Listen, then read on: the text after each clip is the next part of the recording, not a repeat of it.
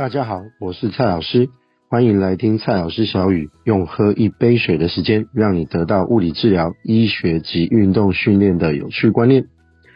练腿痛腰，练胸痛肩，那就让我们回头谈谈训练的基础观念吧。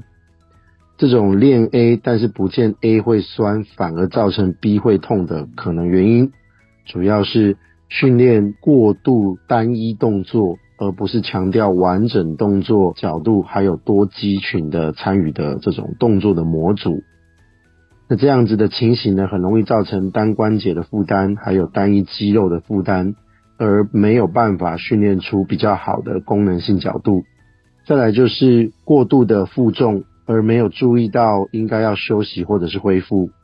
那像身体有这样子的一个过度负重，结果为了要强化，会产生撕裂后的再修复。如果没有注意休息跟恢复的时间往往会继续累积这样子的疲劳或者伤害，而引发一个更大的伤害的可能。再来，过度强调次数而不是正确姿势及动作的品质。有的时候呢，会在健身房或者是在某一些运动的场合看到有一些人呢，强调呢每一次的动作应该要做几下，或者是强调他所做的这个圈数应该要做几圈，但并没有注意到身体正确的姿势。或者他动作上面的一个品质，甚至也没有注意到说，其实透过运动不停的做的结果，自己的良好姿势都已经跑掉了的状况，那这也很容易造成伤害。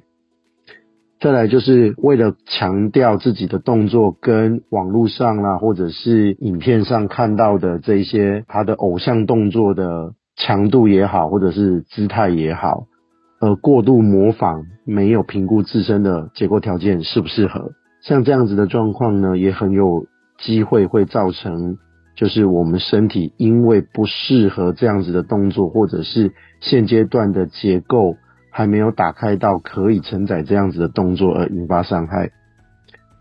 所以，如果有像上下三关节动作角度不足，或者是动作控制不佳的人。其实应该要先寻求物理治疗师的评估跟处理，协助把动作的角度打开，跟把动作优化以后再进行训练。而如果对运动的训练的动作是不熟悉的，或者不知道怎么样增减负重，就应该要请专业的教练来进行指导，避免自己看影片或者是单纯透过别人的说法来进行训练，而引起一些伤害。举个例子吧。硬举如果没有掌握到核心的发力稳定，或者是在动作的过程中臀肌的发力，就很有可能会造成啊、身体的不适。尤其如果出现过度圆背，或者是动作的结束产生过度的宽伸，甚至选取重量其实太大，都有可能会造成你在练臀腿，结果反而疼痛的问题出现在腰部。甚至夸张一点，可能就会引起结构的损伤，例如椎间盘的突出。那再举另外一个例子吧，例如我们做胸推的时候，如果也是没有掌握到躯干核心的稳定，还有胸部的发力，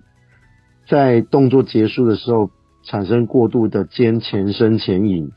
或者是往上推举的过程中过度的外展跟内旋，也都容易形成肩关节的夹挤，或者是肩前侧的。拉扯，而这个就可能会反而让像前三角啦、肩周边的一些小肌群啊，过度的使用而引起撕裂或者是疼痛的问题，反而就没有训练到我们想要练的胸肌的部分。所以这一些虽然啊、对于很长时间在训练的人来说已经是基本的观念，但也希望可以。回顾一下你自己现在在训练的动作，还有心态，是不是已经超过了原始进去训练的时候的一个想法？又或者你是刚刚新手，想要针对自己的身体做一个好的练习强化，那就应该要保有以上的观念，避免练 A 结果不见 A 效果，还反而疼痛在 B 的问题。健先思齐是一个以检测作为核心价值建构的身体健康知识的分享平台。欢迎你订阅追踪我们，时时刻刻学习不间断。我是蔡老师，我们下次见。